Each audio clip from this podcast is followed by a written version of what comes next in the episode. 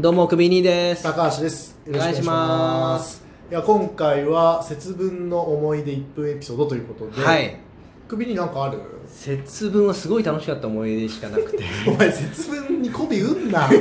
節分に コビ売る、売る、売り方がないけど。古来からのイベントに媚び売んなよ。いや、あの、我が家では、うんちっちゃい頃ですけれどもね、僕兄弟3人いまして、男3人。うん、うん、で、父親がうん鬼の役してくれてたんですよ。すごいよな。うんで、うんもう、父親に向かって、豆。豆を思いっきり投げれるっていう、へそのイえ。ベントもう楽しくて楽しくてしょうがなくて。お父さん怒んないんだ。いや、なちゃんとなりきってくれるんですよ。あうーとか言って、マジで。はい、で、うんもう豆を投げられたら「あー痛い痛い!」とか言ってお面つけて。そうそうそうそうお面つけてお父さん大変だよいね。や大変だったと思いますよ年明けぐらいから、あもう終わりかい。